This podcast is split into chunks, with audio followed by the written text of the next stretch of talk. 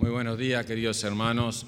Damos gracias a Dios que en este día domingo podemos eh, recomenzar las reuniones, gracias a la misericordia de Dios y a la gracia de Dios que Dios ha tenido eh, con nuestra nación. Así que eh, agradecemos al Señor. sin duda Dios ha sido bueno. sin duda también otros hermanos han pasado momentos de prueba dificultad en todo este tiempo, pero Dios ha sido fiel. Amén. Y es una alegría poder nuevamente reencontrarnos y vernos eh, los rostros, ¿verdad?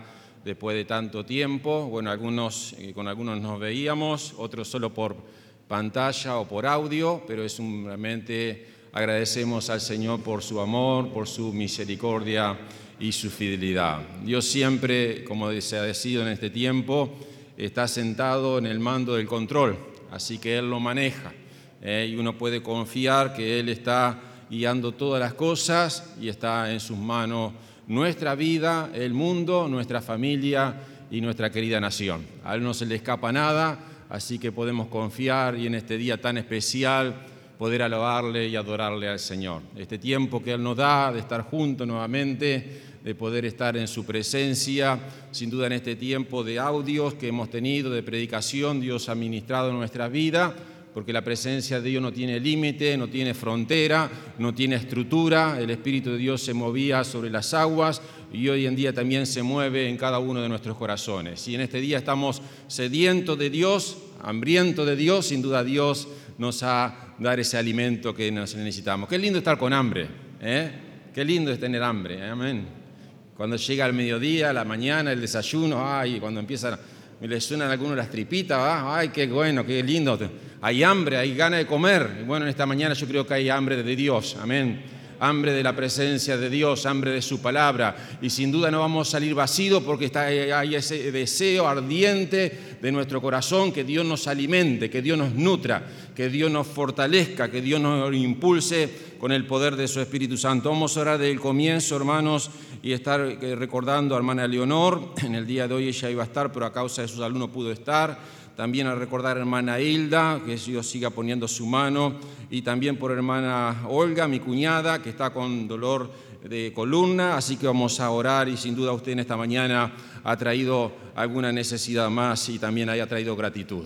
Ha traído gratitud de cómo Dios la ha guardado, amén, como Dios ha cuidado de su vida, amén.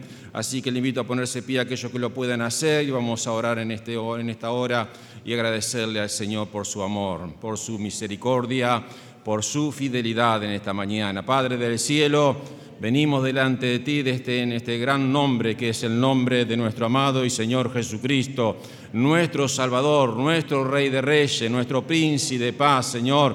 Venimos en esta mañana adorando, bendiciendo ese nombre, recordando en esta mañana también, después de tanto tiempo, Señor amado, esta reunión hermosa que tú nos das para estar en tu presencia, recordando el sacrificio que tú hiciste en la cruz del Calvario por nuestras vidas, Señor y motivos sobran en esta mañana para agradecerte por tu fidelidad, por tu amor con nuestra vida, Señor, que en medio de todas las situaciones tú has estado presente para animarnos y para fortalecernos, Señor. ¿Cómo no agradecerte en esta mañana, Señor? Queremos, Señor, llegar con cada petición, con cada necesidad, con cada oración de nuestro corazón que hemos traído delante de tu presencia. Padre, queremos recordar la vida de hermana Leonor, la vida de hermana Hilda, la vida de hermana Olga, Señor amado, y sin duda tú estarás obrando en su vida, Señor amado, manifestando tu poder aún en esta mañana sobre los cuerpos enfermos, Señor amado, en el nombre de Jesucristo, Señor amado,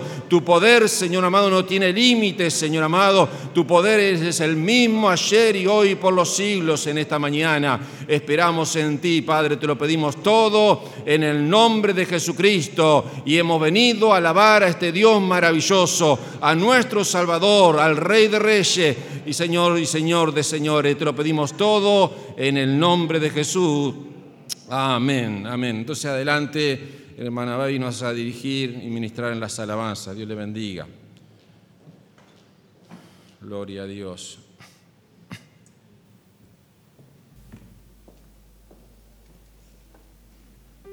Amén. Que el Señor les continúe bendiciendo y qué lindo vernos, ¿no?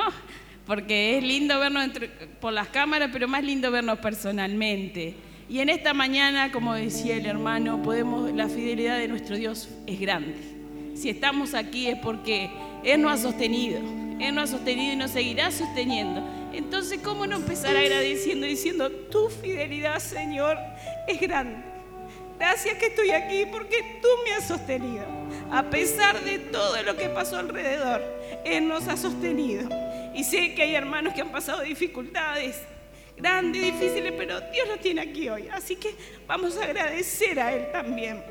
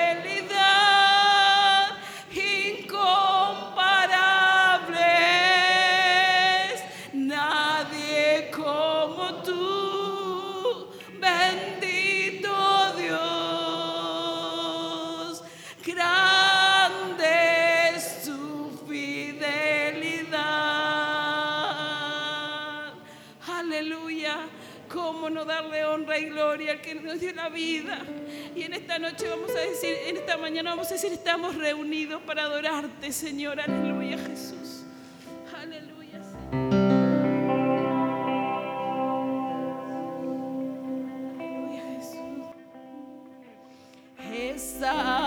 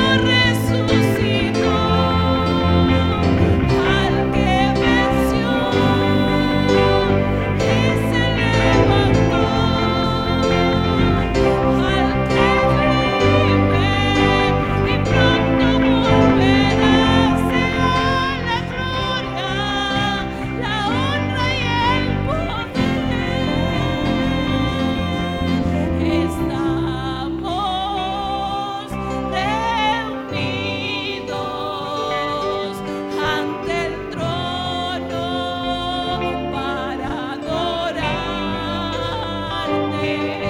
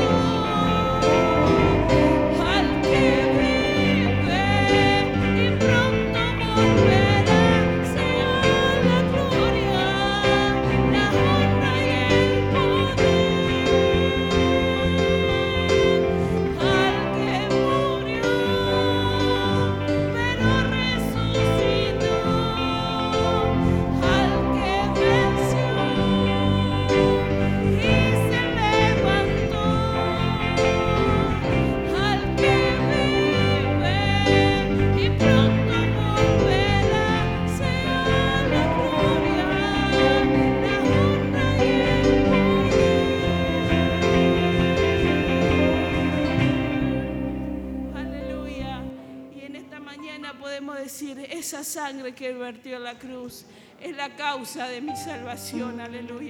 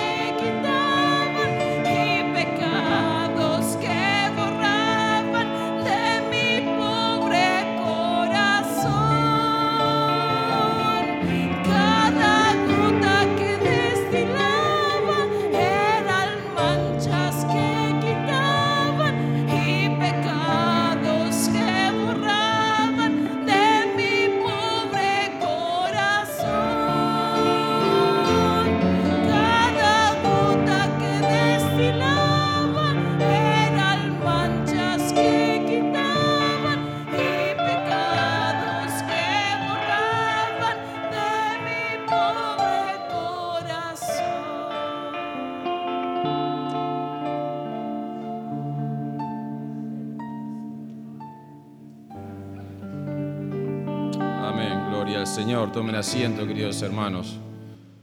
Damos gracias a Dios por cada alabanza que podemos alabar al Dios de Reyes y Dios de Señores. Amén.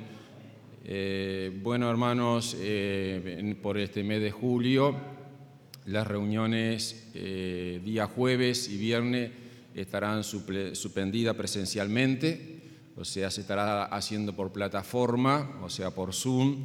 Allí la cartelera está muy bien eh, arreglada en este día, también para que usted también después pueda disponer del link para usted pueda conectarse a las 19 y 30 los jueves, entonces usted puede eh, tener la reunión eh, en directo, o sea, de esta manera lo vamos a hacer por este mes de julio por causa del frío, y los viernes estarán suspendidas. Los sábados sí tendrán la reunión de jóvenes, eh, como, como siempre, los jóvenes, y eso no, no cambia, y los domingos sí estaremos solo a las 10 de la mañana. Amén. Así que hermanos, el día jueves también, para los que no pueden conectarse por la plataforma, el audio de la prédica va a llegar a cada hogar y a cada familia también. Bien, hermanos, le invito a abrir la palabra del Señor en esta mañana, en el, eh, libro de Santiago, capítulo 5.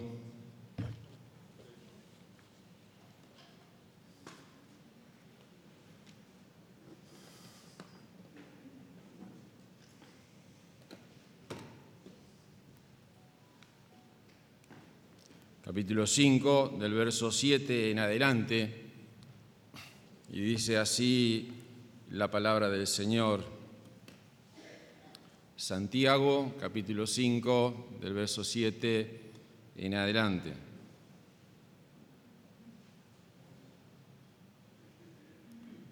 y dice la palabra de Dios, damos lectura. Por tanto, hermanos, tener paciencia hasta la venida del Señor. Mirad cómo el lavador espera el precioso fruto de la tierra, aguardando con paciencia hasta que reciba la lluvia temprana y la tardía. Tened también vosotros paciencia y afirmad vuestros corazones, porque la venida del Señor se acerca. Hermanos, no os quejéis unos contra otros, para que no seáis condenados, y aquí el juez está delante de la puerta. Hermanos míos, tomad como ejemplo la aflicción y de paciencia a los profetas que hablaron en el nombre del Señor. Y aquí tenemos por bienaventurados a los que sufren. Habéis oído de la paciencia de Job y habéis visto el fin del Señor, que el Señor es muy misericordioso y compasivo. Quiero hablarles en esta mañana, hermanos, de ser paciente hasta la venida del Señor. Hablarle de algunos principios de paciencia hasta la venida del Señor. Si usted no lo sabía, Cristo viene pronto. La venida del Señor está a las puertas. Él viene pronto. Y la iglesia tiene que estar preparada. Hay tres palabras en el Nuevo Testamento que nos hablan de la eminente venida del Señor Jesucristo. Quizás para nosotros estas palabras en griego no nos dicen mucho, pero una significa parousia, que significa el avenimiento o la llegada gloriosa de Jesucristo en fin de los tiempos. Este es el fin de los tiempos que estamos viviendo. Más que señales y principios de dolores está viviendo la humanidad. Otra palabra, hermanos, que es epifanía, significa, tiene dos sentidos. Uno es la aparición de un Dios a su orador y otro también la subida del trono imperial a un nuevo emperador, hablando de Roma. Nosotros esperamos a Dios en la aparición para adorarle porque somos su pueblo. Y la última palabra en griego que usted la conoce y que está en un libro es Apocalipsis, que significa descubrir, significa poner en manifiesto. Y cuando nos habla de Jesucristo, nos habla de la segunda venida, de la revelación del día y de la gloria de Dios que se va a manifestar en la humanidad. Cristo viene pronto. La segunda venida, nadie sabe la hora ni el día. Y será repentina como un relámpago. Por eso la Biblia continuamente nos exhorta y nos habla y nos impone a cada uno de nosotros como cristianos a estar preparados. Debemos prepararnos, tenemos que estar en alerta. Hay una desesperación en el mundo. Y muchas veces la iglesia se está olvidando de que esta segunda venida es eminente. Cristo está para las puertas. Si hace dos mil años cuanto fue escrito por este, por este, por este, el hermano de Jesús, Santiago, era el hermano de Jesús el que escribió esta carta, hablando de la eminente venida del Señor Jesucristo. ¿Cuánto más en este tiempo, hermanos queridos? Nos habla. Por eso quiero hablarle de tres principios, hermanos, fundamentales de tener paciencia para la venida del Señor. Y el primer, el primer principio que quiero hablarte, querido hermano, es que seas paciente. Dice, por tanto, versículo 7, hermanos, tener por paciencia hasta la venida del Señor. Esto no le está diciendo al mundo, le está diciendo a la iglesia, hermanos, aquellos que hacen la voluntad de Dios. Y no era fácil para Santiago, hermanos queridos, hablarle a su gente en ese momento. Porque en este momento, cuando está escrita esta carta, hermano, la iglesia estaba siguiendo, eh, pasando momentos de persecución. Por, ser, por, problema, hermano, de ser perseguido por causa de su fe. Sufriendo una intensa, hermanos, tortura de aquellas personas, tanto de los judíos y de los, gentiles, por ellos conocer a Jesucristo, hermano querido. Hoy en día, hermano, hay por lo menos cinco o seis naciones donde, hermano, el cristianismo, la Biblia no puede estar, hermanos queridos. Los cristianos están siendo perseguidos de una manera intensa. Usted sabe que el 61% de la población mundial se prohíbe hablar de Dios. Solo menos del 40%, hermanos, tenemos el privilegio de escuchar la palabra de Dios libremente. ¿Sabía eso que más del 50 y 60% de la población mundial se prohíbe hablar de Dios? En aquel tiempo había una persecución, pero un hombre inspirado por el poder del Espíritu Santo. Aleluya. Porque creo que cuando veo esta palabra, hermanos, tener paciencia. Era la inspiración del Espíritu Santo en la vida de Santiago, hablándole a la iglesia sean pacientes. Una palabra, hermanos, en medio de las dificultades. Dios habla a su iglesia diciéndole sean pacientes. Hermanos, no es fácil decirle a alguien que sea paciente cuando está pasando en pruebas. No son las palabras más adecuadas que yo, usted esperaría en medio de la prueba. Escuchar la palabra de Dios inspirada por el poder del Espíritu Santo. Querido, sea paciente. Usted está pasando una enfermedad. Usted está pasando un momento económico tremendo, un momento de dificultad en su familia. Y viene un hermano y le dice, hermano, sea paciente. Espere en el Señor que tarde o temprano Dios le va a dar la solución. Usted lo mira con unos ojos grandes como diciendo, ¿qué me está diciendo usted, hermano? Yo creía que usted me iba a dar una palabra de solución hoy. Yo no necesito escuchar esa palabra, usted no se lo va a decir, pero en su interior está diciendo, pero yo no necesito que usted me diga esa palabra. Ser paciente. Ahora, queridos, es interesante en la Biblia, hermanos. Esta palabra, tener paciencia, significa, hermanos querido, estar templado incluso cuando sufren circunstancias difíciles. Señor, ayúdanos en esta mañana. En las situaciones difíciles necesitamos el temple del Espíritu Santo en nuestro corazón es resistir bajo una prueba prolongada o una moderación prolongada del alma sin ceder a la ira y a la frustración. Es no perder el control, queridos. Y otro significado interesante, yo no le quiero hablar en griego porque quizás lo confundo mucho, pero me encanta esta expresión. Otro significado que habla esta palabra es interesante que se trata de nuestra relación también con aquellos que nos hacen mal. Este aspecto, hermano, nos significa que no tomamos represalia contra quienes pueden estar persiguiéndonos u oprimiéndonos.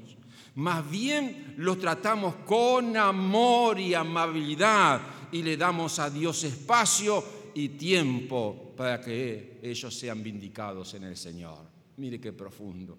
Ahora yo entiendo, ahora usted entiende por qué los hermanos cuando son perseguidos, son torturados, hermanos, por causa del nombre del Señor. Ellos encomiendan sus almas al Señor y los bendicen. Cuando estuve allí en, México en un congreso de misiones, hablaron líderes misioneros que perdieron sus esposas, que perdieron sus hijos, que perdieron sus esposos, torturados por causa del nombre del Señor Jesucristo. Y hablaban con tanta paciencia, deseaban lo mejor, ¿cómo poder entender esto? Es solo obra del Espíritu Santo en la vida de una mujer y de un hombre de Dios que da el temple en nuestras vidas. Así que, querido hermano, cuando estamos afligidos, esperamos en el Señor. Cuando nos lastiman y no nos hacen mal, Esperamos en el Señor. Cuando no entendemos por qué, eh, seguimos esperando en el Señor. E incluso, hermano, cuando no podemos entender el plan de Dios en nuestra vida, seguimos esperando en nuestro Dios. Qué tremendo, hermanos, es la paciencia. Sé pacientes. Ahora, queridos hermanos, ¿por qué debemos ser pacientes? Bueno, hermano querido, primero porque Dios lo dice. Es una orden inminente de Dios, es un imperativo. Sean pacientes, tener paciencia. Es un mandato del Señor. Debemos aprender, hermano, en cada situación de nuestra vida a tener paciencia. Y cuando, hermanos, perdemos la paciencia, empieza la desobediencia. Y usted sabe que la desobediencia, ¿qué es? Es pecado. Así que cuando usted no entiende lo que está pasando, usted vaya a Dios y pídale paciencia. Dame la gracia, dame el temple, oh Dios. Hermanos, ¿por qué debemos ser pacientes? Porque demuestra, demuestra nuestra fe en el Señor. Cuando usted tiene paciencia, hermanos, usted tiene fe en Dios. Usted dice, esto Dios de alguna manera lo va a arreglar.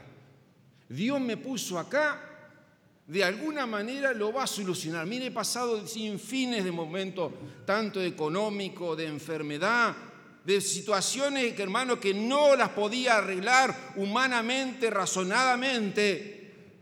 Y tuve que decir muchas veces al Señor, perdón, tuve que decirle muchas veces al Señor, Señor, tú tienes todo en tu mano, tú tienes el control, yo no puedo hacer nada. Con mi esposa en un momento, yo le he contado alguna experiencia, tuve endeudado, hermano, debía todo lo que tenía. En el principio del ministerio, siendo el pastor de la iglesia, tuve que entregar mi vehículo, tuve que entregar todo, porque todo era deuda. Y no era por causa mía, por ser un mal administrador. Y muchas veces le tuve que decir, Señor, tú me pusiste en esto, todo es tuyo. Hay personas que no les gusta subir el avión. ¿Cuánto le gusta hacer un viaje en avión? A ver, levanten la mano. Vamos los guapos. ¿Y los demás qué pasa? ¿No les gusta subir al avión? Claro. ¿Por qué usted sabe que no nos gusta subir al avión? Porque usted no maneja porque usted no tiene el control. Y cuando a mí se me escapa de no tener el control, a mí me cuesta confiar. Muchas veces he subido a los aviones y subo al avión y bendigo al capitán. Señor, tú tienes el control. Pase lo que pase, y vio que cuando uno va a viajar en avión se despide de la esposa, se despide de los hijos, como si no lo va a ver más. Le hacen una fiesta para irse. Cuando viene le hacen otra fiesta. ¿Qué está pasando? Digo yo, ¿qué me, voy a morir? Me van a despedir todos. Yo digo, ¿qué está pasando acá? No cuesta saber que Dios tiene el control. Confía en el Señor con todo tu corazón y no confía en tu propio entendimiento. Se cuenta una historia que un hombre era capitán de un barco, su esposa había fallecido, entonces su hija va de viaje en uno de los eh, viajes marítimos que hace su papá y el barco en medio de una tormenta empieza a perder la inestabilidad y pronto podía hundirse. El capitán da la orden a todos los marineros a decir que toda la gente que estaba en el barco que se pongan los salvavidas. Era debido a muerte. Podía pasar cualquier cosa en esa tormenta. Entonces corren los camareros y todas las personas del personal, marineros, a, cada camarote y decir, abran, pónganselo, salgan a la cubierta, salgan todos arriba, estén en espacio, no se queden abajo. Y se armó un caos, hasta que golpea un marinero una pieza. Era la hija del capitán. Dice, mi hija, dice, papá manda a decirte que te ponga el chaleco. ¿Quién manda a decirme? Papá. ¿Tu papá? No, no me pongo nada. ¿Y por qué no te vas a poner nada? Porque papá siempre me soluciona todos mis problemas. Hermanos, ¿cuánto de nosotros tiene esa clase de fe con nuestro Padre Celestial?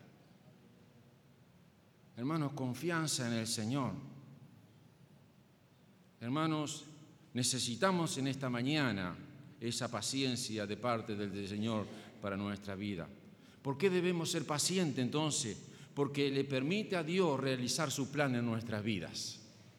¿Usted cree que Dios tiene un plan en su vida? Los que esperan en el Señor, hermanos, tendrán nuevas fuerzas. Estoy seguro que aquel que comenzó la buena obra en nuestra vida la llevará a su perfección. Así que, querido hermano, tenemos que ser pacientes, debemos ser pacientes, hermanos queridos. Ahora, quizá usted me pregunta, ¿hasta cuándo debemos ser pacientes? Leemos la Biblia, nuevo verso 7.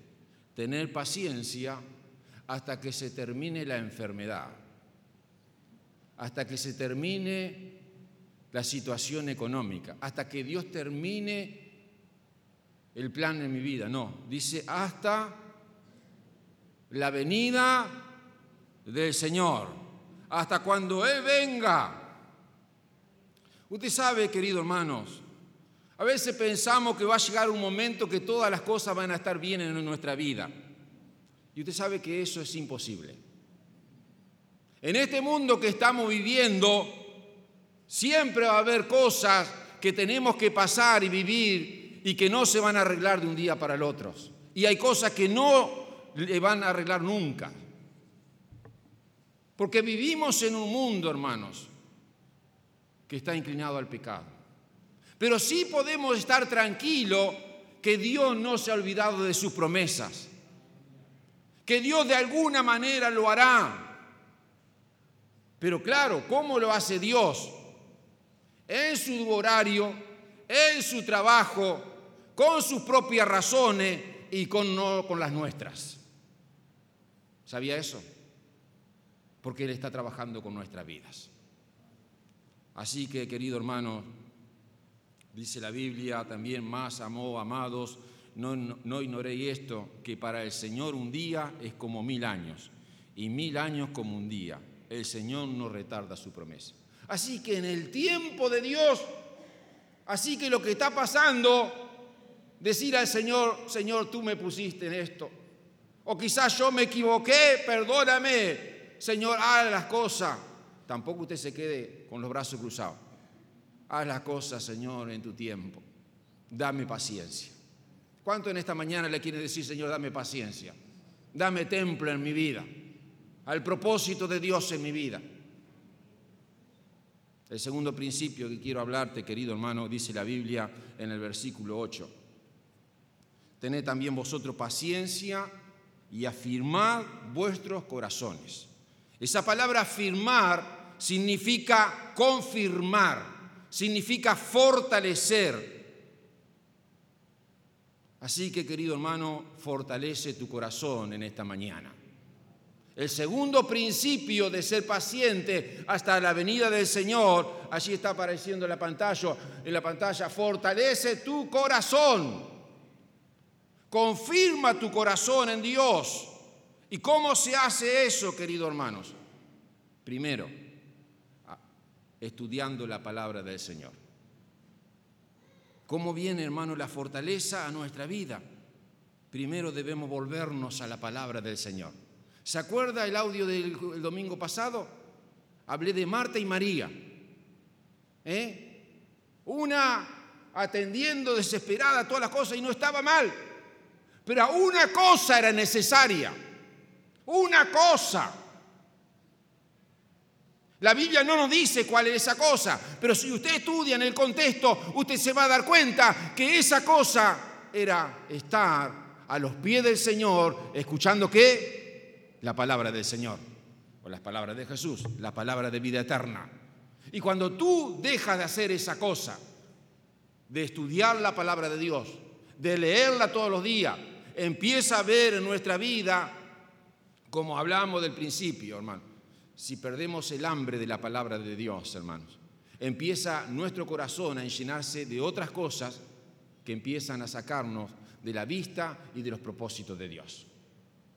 Y claro, cuando nos queremos encontrar estamos perdidos, no sabemos qué hacer, estamos desorientados. ¿Por qué? Porque la palabra de Dios, Dios ya no está en nuestro corazón.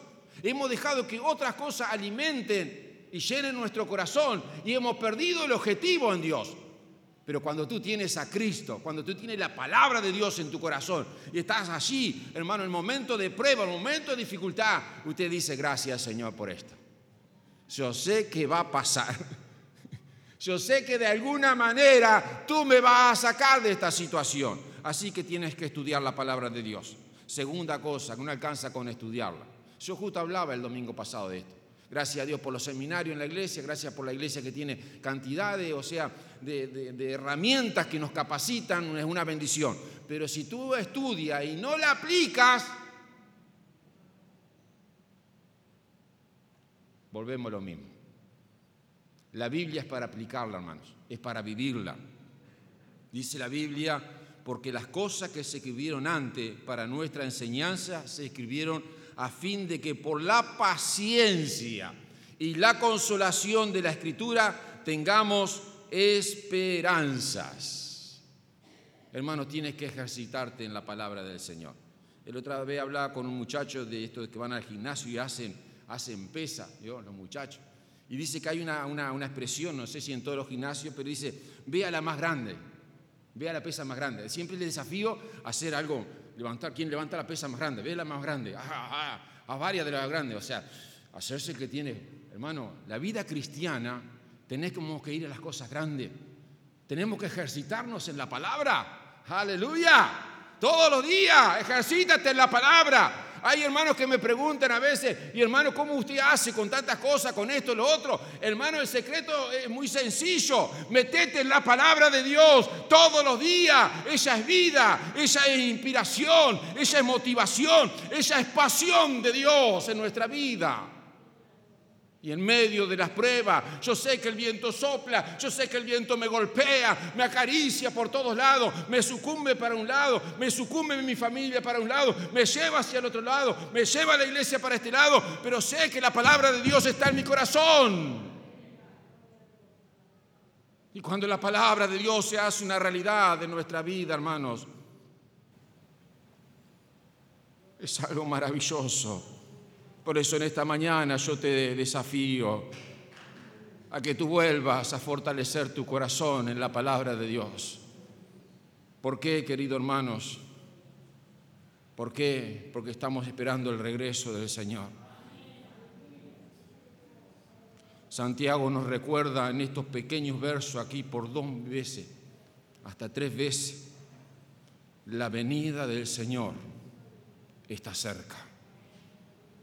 El hermano carnal de Jesús pudo entender esto, que Jesús está cerca a las puertas. Esta palabra cerca está diciendo, está llegando. Es como una carrera cuando usted está corriendo y cuando llega a la meta, ¡ah! llegué. Esta palabra cerca está queriendo decir eso. Está por llegar a la meta. Ya viene el día. No durmamos, Él está a las puertas. La iglesia tiene que estar, hermano, llena de estas virtudes, de estos principios de paciencia, de afirmar nuestros corazones, de fortalecer nuestros corazones y aprendiendo también de los ejemplos, dice la Biblia, del labrador. Versículo 7, hablando del labrador. Hermano, el labrador prepara la tierra con paciencia, planta la semilla con paciencia, esperando que un día aquello que plantó un día de crecer. y a tener fruto. Usted tiene paciencia. Habla de la paciencia también de los profetas. Eh, sería muy extenso allí en el versículo 10, diciendo, hermanos míos, tomad como ejemplo de aflicción y de paciencia a los profetas del Señor. Y si usted hace una biografía de cada profeta, hombres de Dios han sufrido, han sido... La vida de Santiago, hermano, terminó siendo mártir, lapidado. Usted, si empieza en el capítulo 1, se va a dar cuenta que Santiago fue un hombre que la iglesia vivió tremendas pruebas. El versículo 2 empieza, hermanos míos, tener por sumo gozo cuando halléis en diversas pruebas. Una iglesia muy sufrida fue la iglesia donde estaba Santiago, donde fue escrita. Así que, queridos hermanos, y sigue hablando de otros ejemplos de la vida de Job.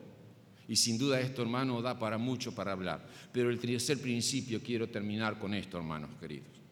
El tercer principio para tener paciencia en la venida del Señor. El primero hablamos, ser pacientes. Ayúdanos. Segundo, fortalece tu corazón. Y tercero, ¿qué dice la Biblia? Versículo 9. Y usted ponga atención, que cada momento que Santiago habla, dice hermanos. No se considera por ser el hermano de Jesús ser más grande que los demás, ser más alto, tener una posición de autoridad que ustedes no tienen y yo les puedo hablar con autoridad a ustedes porque yo sí soy el hermano de Jesús. No, hermanos, al mismo nivel. Yo soy igual que ustedes. Yo les quiero hablar de corazón a corazón, de ojo a ojo, de mente a mente, diciéndoles esto, hermanos, no os quejéis unos contra otros. Mire cómo termina Santiago diciendo a la iglesia, hermanos queridos, el tercer principio, no se quejen. Dice la Biblia, hermanos, no quejéis unos contra otros para que no seáis condenados. He aquí, el juez está delante de la puerta. ¿Usted sabe lo que significa quejar? Es gemir, es lamentarse, es suspirar, es protestar firmemente contra alguien.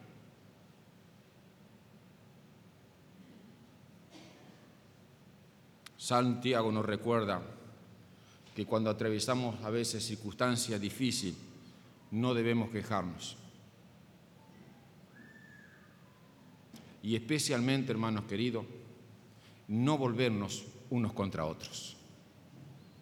Porque toda esta situación que vive en el mundo lo que está haciendo también es trabajando en la iglesia y levantando pensamientos que yo me pongo de este lado o de aquel lado ¿Para qué? Para traer división en medio de la iglesia. El diablo sabe cómo dividir la iglesia. Y sabe cómo usar los recursos que usa el mundo, porque él usa eso para dividir la iglesia, para quejarnos. Así que, queridos hermanos, no nos debemos de quejar. ¿Por qué no debemos quejarnos? Es la pregunta en esta mañana. Primero, porque Dios dice que no. Segundo, la misma Biblia lo dice, los que se quejan serán juzgados. Tercero, quejarse demuestra falta de fe. Cuarto, quejarse no honra a Dios, dice la Biblia. Y quinto, quejarnos arruina nuestro testimonio. ¿Ha estado al lado de una persona quejosa? Usted quiere irse cuanto antes. Ahí cuando usted se levanta con el pie izquierdo, con el pie derecho, y el hijo le dice, ah, ¿qué día hoy tenemos? No se lo dice como diciendo, mamá, papá, pero dice ya, ¿qué día vamos a tener hoy? ¿Qué le está diciendo? A ver si te dejas de quejarte. A ver si haces un cambio. A ver si me sabe que estoy yo acá con vida. Hermanos, terminando en esta mañana. La exitosa espera del Señor nace de una relación profunda con Dios, de una comunión. Cuanto más le conozcamos a Dios, su palabra, más nos será fácil confiar en nuestro Dios. ¿Cuánto en esta mañana quieren decirle a Dios, Señor, quiero ser paciente? Quiero que tú fortalezcas mi corazón y que tú me libre de toda queja. Y poder abrazarme de ti en esta mañana y confiar en tus promesas, que tú trabajas en tu tiempo, en tu horario y en tus razones. No son las mías, son las tuyas. ¿Cuánto en esta mañana le quiere decir, sí, Señor, aquí está mi vida? Cierra tus ojos delante de Dios. Señor, gracias, gracias. Gracias por tu palabra, gracias porque tú nos ministras en esta mañana. Gracias que tú, Señor, nos, nos has motivado, nos has inspirado por el Espíritu Santo en esta mañana, Señor. A llevarnos a ser pacientes, Señor.